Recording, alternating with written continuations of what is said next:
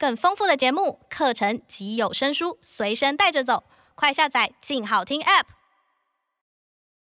哎、欸，这真的吧？我超多朋友都在传的。哦，骗笑哎，那我扣你金呢？看网友们都这样说，那么假也有人信？看吧，我早就跟你说了吧。这个应该要查证一下。其他的谣言干嘛查？谣言或许很荒谬，但只要还有人相信，我们永远出动找真相。欢迎收听《初级！事实查核大揭秘》。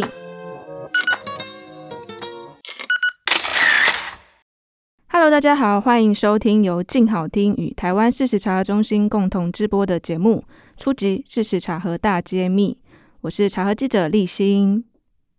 大家成长过程中应该有听过一些都市传说吧？像是把西瓜籽啊吃进肚子里面会长出西瓜树。甚至是手指月亮会被割耳朵，诶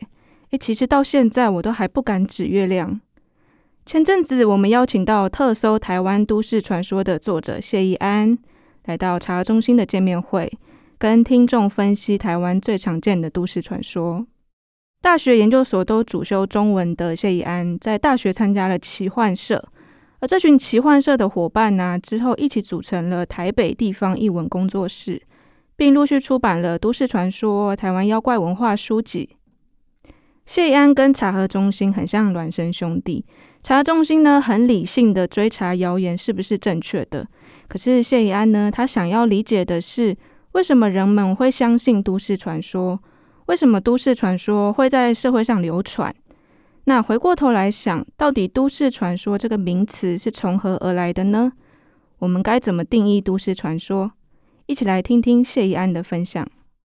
都市传说它原本是一个学术概念，就是在西方的民俗学里面，他们去发现说，哎，其实是有都市传说这样一种东西。然后它的话，它是当代的民俗传说，所以在这样的情况之下，他们是有给出一个具体的定义的。而这个具体的定义呢，是说就是广泛流传，并且人们信以为真的故事。所以它其实主要分成三点，第一点是它的流传要相当广泛，然后第二点是它通常是大家会以为它是真的，但实际上它其实是假的，然后第三点是它是故事，就是故事是什么呢？可能通常它是有人物的，然后有情节，然后有我们知道说要是做什么事情就会发生什么事情，有简单的因果关系，像比如说艾滋针头，就是有人拿着针头在西门町戳。这个东西它是故事，它是有故事的，而且有时候它还会有一些更完整的版本，就是说谁已经被戳到啦啊，他是在哪里被戳的啊之类的，像是这种，这个是它的形式方面。所以比如说好了，我们有一些是大家会以为是。都市传说，但其实不是都市传说的。像比如说，呃，我看就是之前那个查核中心这边回收到的意见里面有提到蓝可儿。蓝可儿是就是有一位女生，她在一个很老旧的饭店里面失踪嘛。然后失踪之前呢，被拍到说她在电梯里面有奇怪的举止，就是一直在那边晃动，然后又看电梯外面啊，然后再走进来啊。接接下来过几天之后，被发现说她居然沉尸在水塔里面，这是一个超级诡异的事件。但是这个事件它是真实的，它并不是大家以为是真的，但实际上是假的，它就是真的。所以蓝可不是都市传说，因为它是事件，它是真的，所以它不是都市传说。如果你去查证发现它是假的，但那个东西就是都市传说。所以这就是为什么都市传说会跟谣言有绝大部分的重叠。因为很常大家听到的各种有故事、有情节的谣言，它其实就是都市传说。因为你会听到，代表它广泛流传。然后谣言证明它实际上是假的，但是人们相信它是真的。而且以及很多谣言其实都有比较完整一点的故事嘛。在这样的情况之下，其实这些谣言就是都市传说。这个是它的形式。在关于它的内容。就是，其实我们现在认为是都市传说的东西，我们都是用它的内容来辨识说它是都市传说的。都市传说的内容，其实大家会以为可能是诡异、灵异、怪奇的这样子的内容，会以为说这样子的内容就是都市传说，但其实不是。都市传说的重点其实是在于当代性，在于现代性。就是比如说，好了，我们现在开始进入现代之后，我们才开始有火车、有飞机。然后有车子、有电话、有电梯。都市传说它绝大部分其实都是关于这些现代性事物。其实可以把它想象成，它是在古早社会，他们还没有进入现代性，他们还没有车子之前，他们不会怕车子。但是当开始我们有车子，车子在路上走，然后你在路上开车的司机，你可能会载到不认识的人，在这样的情况之下，大家对于这件事情的恐惧开始出现了，所以这种恐惧它就变成都市传说，开始流传。你听到，你之所以会觉得很可怕，其实是因为里面蕴含的某一些要素，你本来经历的时候，你就会觉得很可怕。比如说，好了，有很多都市传说都是关于电梯的，那很可能是因为电梯本来就是一个会让人家觉得害怕的空间，所以你听到电梯的传说的时候，你就觉得说，哦，好可怕，好可怕这样子。但如果有是比如说什么关于脚踏车的传说，你可能就不会觉得很可怕，因为你本来就没有在怕脚踏车。就像谢宜安讲的，都市传说的定义是流传很广。人们要信以为真，但其实内容是假的。甚至他的故事要有情节，也要人物。更关键的是，都市传说也反射了当代性和现代性。今天第一个要分析的都市传说呢，相信大家都听过。相传君悦饭店在日治时期的时候是刑场。诶，我小时候就真的听过，诶，甚至也很害怕去住君悦饭店。那它的真相到底是什么呢？我们就一起来听听看谢易安如何拆解君悦饭店的都市传说。这个部分呢，是就是因为其实我们现在要找以前的资料，其实还算蛮好找的。像我，我就一开始就先想到说，在日治时代，它一定有它主刑的地方，而这个地方呢，我们一定是现在可以找得出来的，因为它一定会留下一些政府的资料啊什么。然后其实这些呢，都可以在图书馆里面查得到。然后也有些人他们在，比如说好了，近期有不少的古迹修复，在修复古迹的时候，他们可能也会提到这个部分。所以呢，我就去查了一下，然后发现其实全台湾呢，总共只有八处的监狱。为什么我查到的是监狱呢？其实是因为当时的日治时代的刑场，它其实是附设在监狱里面的。所以我们查到哪边有监狱，我们就知道说哪边有刑场。但是呢，其实当时的刑场跟我们现在传说里面大家想象的样子是有一点点不太一样的。其实我们现在传说都会说，可能什么操场上面啊，然后可以看到以前的日军的鬼魂啊，拖着八九十个人，然后把他们拖到操场中央，接着呢就一个一个让他们跪下，然后就砍掉他们的头之类的。这通常现在听到的都会是这样子的传说，但实际上呢，其实，在真正日治时代，他们行刑的方式并不是砍头，完全跟砍头没有任何的关系，就是他其实是使用绞刑，就是用一个绳子嘛，把你吊在那边，然后接下来那个下面的地板会这样子碰得下去，然后在地板碰下去的情况之下，人的脚就会悬空，变成这个样子，在这样情况之下，他当然就会被勒死。日治时代一直到现在，日本都是采取绞刑的方式。所以大家如果对于日本的，比如说日剧，然后或者说对于日本漫画比较熟一点的话，其实有的时候会在里面看到绞刑的情节，这样子。就是我之前看的漫画里面就有看过绞刑的部分。其实他们一直都采取这样子的方式，然后在台湾作为日本的殖民地的那一段时间，他们也几乎都是采取这种方法。所以呢，它其实是在一个两层楼的小房间里面行刑的，因为它中间需要有一个地板可以跨下去嘛。所以它的空间呢，其实是一个小型的密闭空间，并不是我们现在想象当中在室外辽阔的砍头的空间那样子，其实是有差别的。那我们为什么现在会认为说是在室外呢？这个有可能是。比如说有一个线索，有可能是跟故事里面出现的都是日军是有关系的，因为实际上大家去想想，如果是在监狱里面在行刑的话，其实是由监狱里面的狱吏来为那些被处决的囚犯行刑的。所以它其实就是官吏，它跟大家想象当中日军其实是稍微有一点不太一样。但我们现在如果现在去看传说的那一些比较完整的故事版本，大家就是里面都会说是日军这样子。这很可能是因为在中日战争，就是发生在中国。的所谓的八年抗战的中日战争当中，有不少外省人，他们目击到或者他们有传言说，日本人是这样子杀害他们的同胞，所以来到台湾，他们就继续把这种他们的记忆带过来台湾，所以才变成说，在台湾有就是日治时代日军杀人的刑场的这样子的传说，但这其实是外省族群把这个记忆带过来，这个东西并没有发生在台湾，但因为在战后外省族群的记忆其实蛮主流的，所以才会变成说，很多人即便我们本省人没有经历过这些事情，但很可能也会被影响，认为曾经发生这样子的过去。然后除此之外，它还很容易叠合一件事情，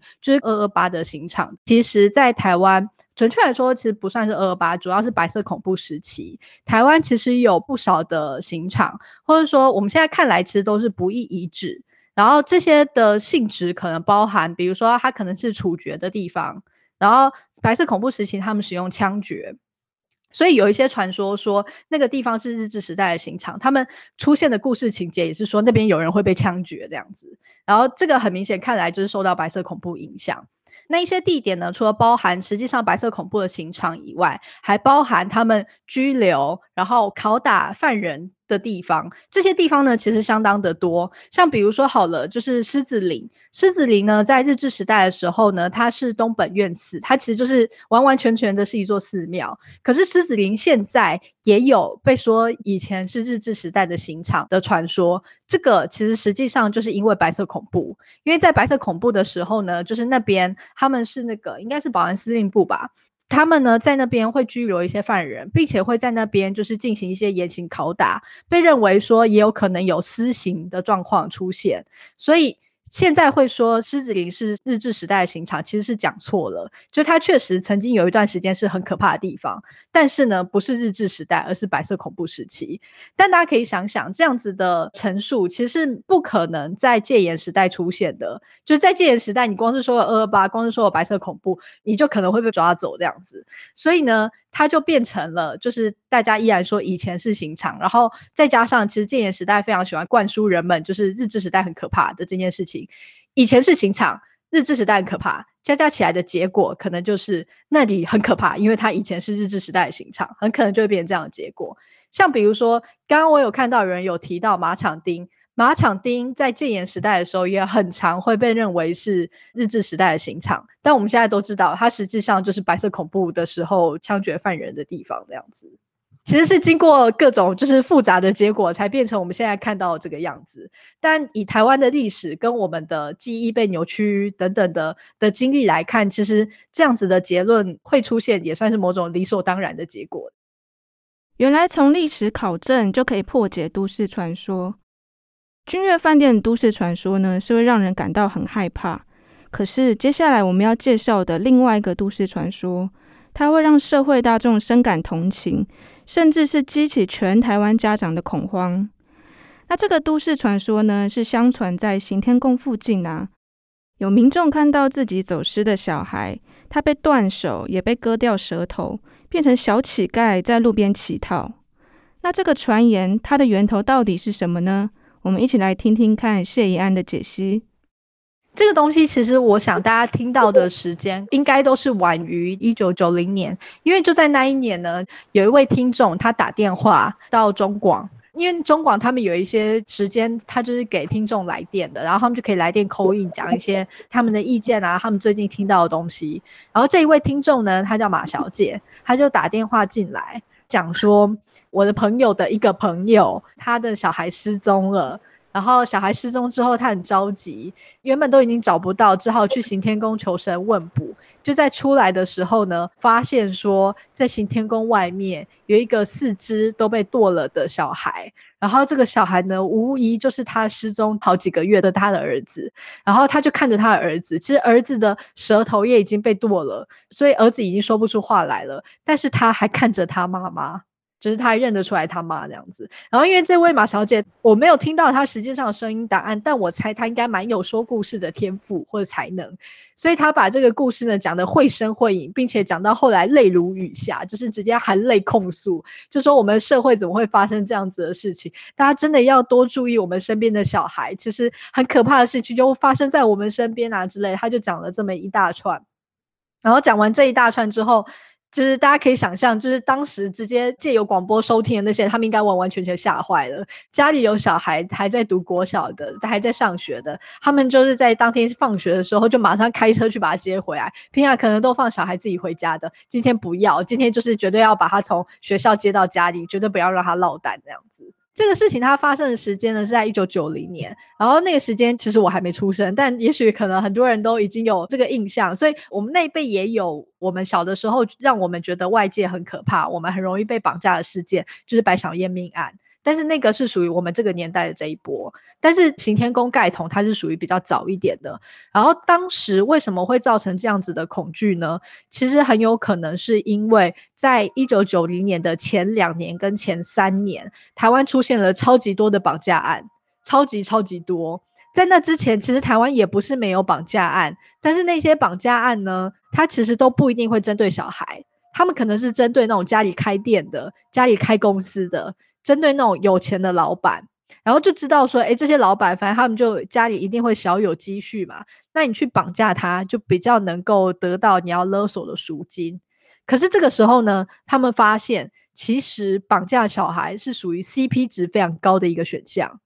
就是因为绑架小孩，就是小孩抵抗力比较弱嘛，跟成年男子比起来，小孩当然是好绑架多了。然后，并且这个时候可能就是要感谢台湾的经济起飞。其实，大部分在城市的中产阶级家庭都属于还蛮有钱的。而且，当你今天以他小孩的性命跟他要挟的时候，他几乎愿意甚至去借钱，拿出他所有的积蓄，拿出他一辈子辛苦赚到的钱，就为了把那个小孩换回来。这样，所以绑架小孩应该对这个时候犯罪集团来说是一个 CP 值很很高的选项。所以从八七年、八八年开始，就有非常多的国小学童被绑架。他们被绑架之后呢，很多人甚至被残忍的撕票，这样。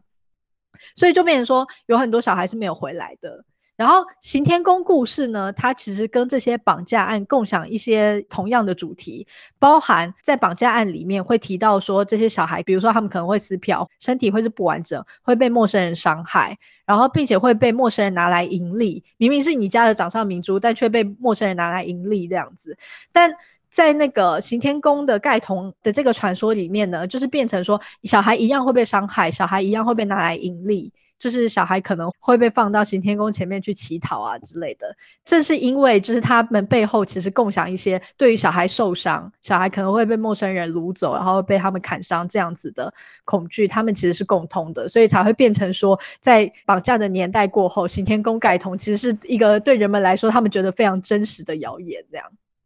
我看到有问说行天宫盖头怎么确认是错的，怎么确认是假的呢？这个呢就要感谢当时记者们的努力，以及当时的社会局跟消防队吧。反正就是当时政府跟民间他们都有去查这件事情，因为这件事情出来之后就引起轩然大波，就是很多人就会想说，这样这么恐怖的事情怎么会发生在我们社会里面？我们一定要去调查清楚，并且去解决它，这样子，要不然可能还会有下一个受害者。所以呢，社会局那边呢，他们就去查到底有没有这件事情，然后他们跟警察局那边联合查出来结果是没有，然后并且记者也去问，然后记者问的方式呢，他就直接去问行天宫外的小贩，就是行天宫会有一些小孩在乞讨，然后这些小孩乞讨那个地方，他其实就跟小贩们活动的空间是同一个空间，所以去问小贩是最清楚的。然后小贩们怎么说呢？小贩们说，其实这些。来乞讨的这一些小孩呢，他们已经看久了，全部都是熟面孔。然后如果有就是四只脚都被剁的人出现的话，他们一定会发现，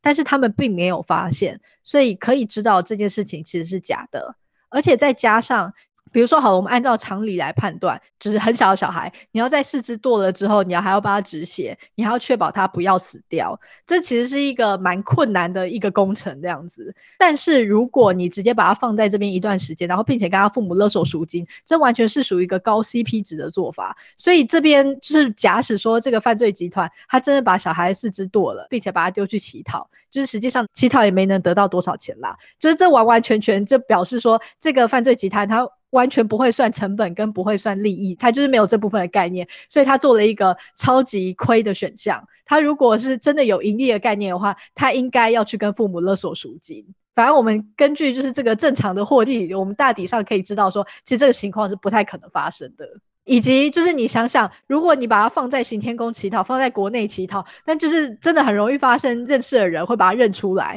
的这种危险的状况啊！你要是真的这么做的话，你就整个组织都会被查出来，这超危险的，好不好？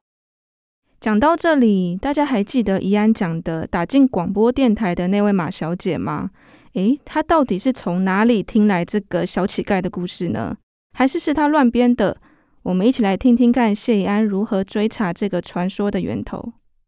有问说有没有找到那个马小姐？有，因为行政院那边，因为这是当时的年度新闻大事，就他们有出一个报告，然后去问那个马小姐说，就是你是从哪里听来的？才发现说，就是因为马小姐讲朋友的朋友嘛，但其实不只是朋友的朋友，是朋友的朋友的朋友的朋友的朋友的朋友，反正后面总共牵连出了十八个人。所以这个事件呢，又被称之为第十八手传言，因为马小姐听到的时候已经是第十八个人了。那问题是，那个第一个人真的是第一个开始讲谣言的人吗？其实也不是。他的开头呢，是有人在股市交易的中心，他们在那边闲聊，然后被另外的人听到了，然后他开始在，比如说跟他的同事讲，然后同事跟他丈夫讲，然后丈夫再跟他同事讲之类的，这样经过了十八个人，才到了马小姐。所以他说朋友朋友，其实实际上不止这样。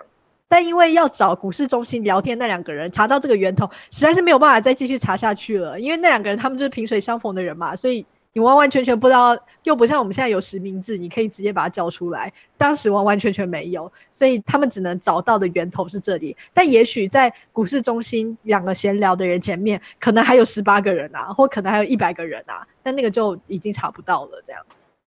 讲完了行天宫，那让我们把场景转移到辛亥隧道。相信住在台北的人啊，应该会非常熟悉。相传在辛亥隧道里面啊，有计程车司机载到穿白色衣服的女性，诶，最后发现她不是人类，是女鬼。其实这个传说在不同国家都有类似的谣言，好像只要是人类的计程车司机，就一定会载到女鬼一样。那现在我们就一起来听听看谢宜安的分享。但是呢，我之前在看美国的都市传说研究的时候，非常讶异的发现，在美国原来有跟我们超级相似的故事。然后这个故事呢，它就被叫做“消失的搭车客”。通常就是驾驶会在半夜的时候载到一个女生，然后这女生就会说：“我要去前面的那个大房子，你在那边放我下车。”结果司机先生一一把他载到那个地点，转头就发现说：“诶，就是女生从后座消失了。”因为他实在是觉得太奇怪，所以他还去问了那个房子里面的人。来开门的人是一个老伯伯，就跟他讲说：“其实啊，你载到的是我女儿。然后我女儿呢，她在三年前就已经因为车祸而去世的。但你也不是第一个载到她的人，你是可能什么第七个载到她的人，但是她从来就没有回到家过。这样子的一个故事，在美国的至少一九三零年代的时候就已经就是流传的很广了。”然后在那本书，就是《消失的搭车客》那一本研究，他被写的可能六零七零年代，他就是很常可以从学生那边收集到这样子的故事。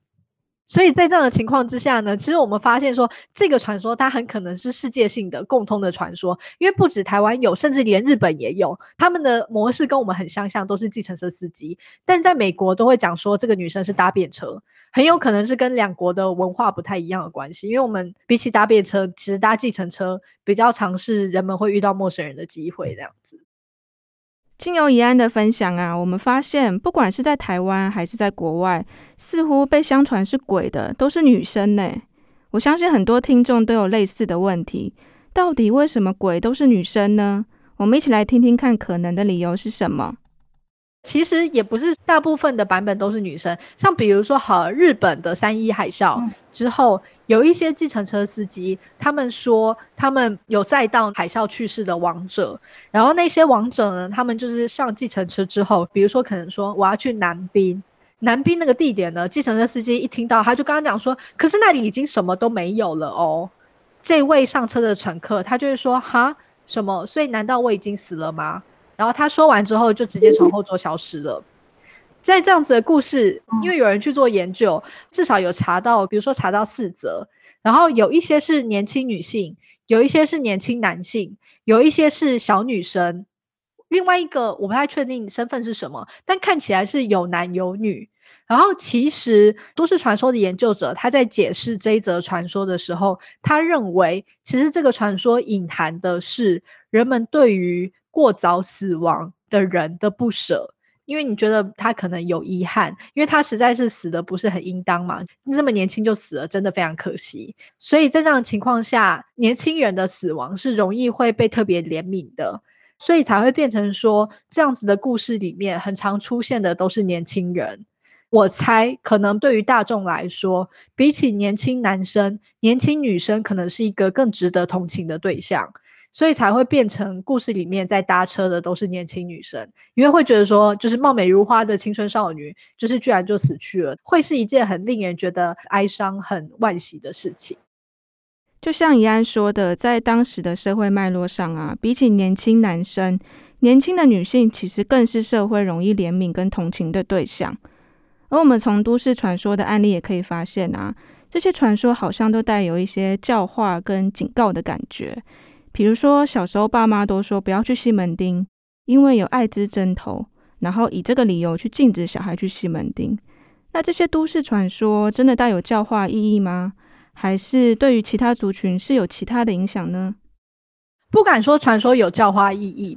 我就是这样。传说通常会带有警告性，就是它会有一个很明显的警告性。但是这个警告性，它可能是对于有些人来说是有利的。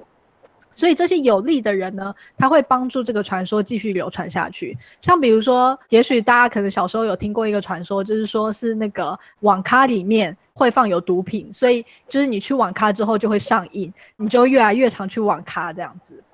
然后这个呢，我查到的时候呢，我发现其实有很多的学校里的教官、老师或者是家长，他们会用这个故事来告诉小孩说：“你不要去网咖。”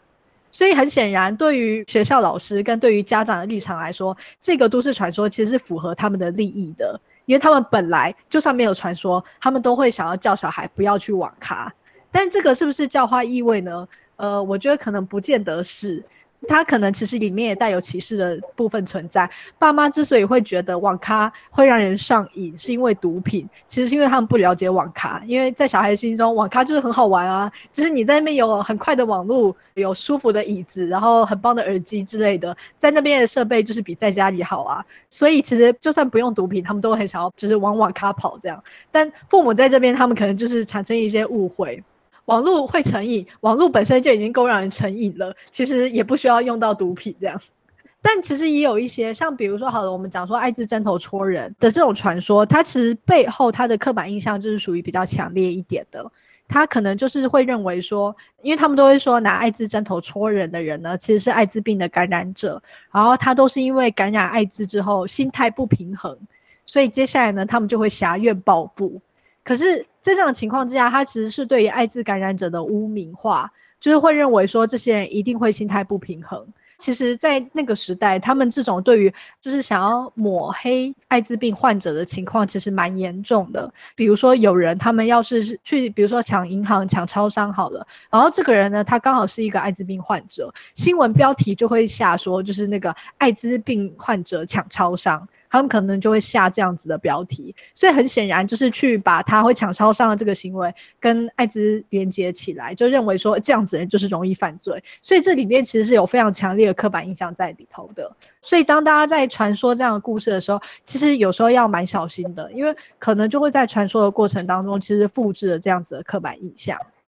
都市传说呢，很像是埋藏在潜意识里面的种子，可能当下听到都没有感觉，可是突然就在某一天呢、啊，它会从脑袋浮出，然后你就会发现自己深信不疑。就像到现在啊，我虽然知道说手指月亮被割耳朵并没有科学根据，可是我还是不敢手指月亮。现在回过头来看呢、啊，有些都市传说是当时社会脉络对特定族群的污名化，像是艾滋针头的传言，其实在抹黑艾滋病患。大家在传这些都市传说的时候，可能都不小心复制了一些刻板印象。那下次你听到都市传说的时候，不妨也思考看看。它可能有什么不合逻辑之处，甚至是对特定族群有刻板印象哦。你还有听到哪些都市传说呢？还有什么想分享的呢？欢迎到我们的 IG 跟我们分享哦。感谢大家的收听，也请持续锁定由静好听与台湾事实查核中心共同制播的节目《初级！事实查核大揭秘》。我们下次再见喽，拜拜。想听爱听就在。静好听。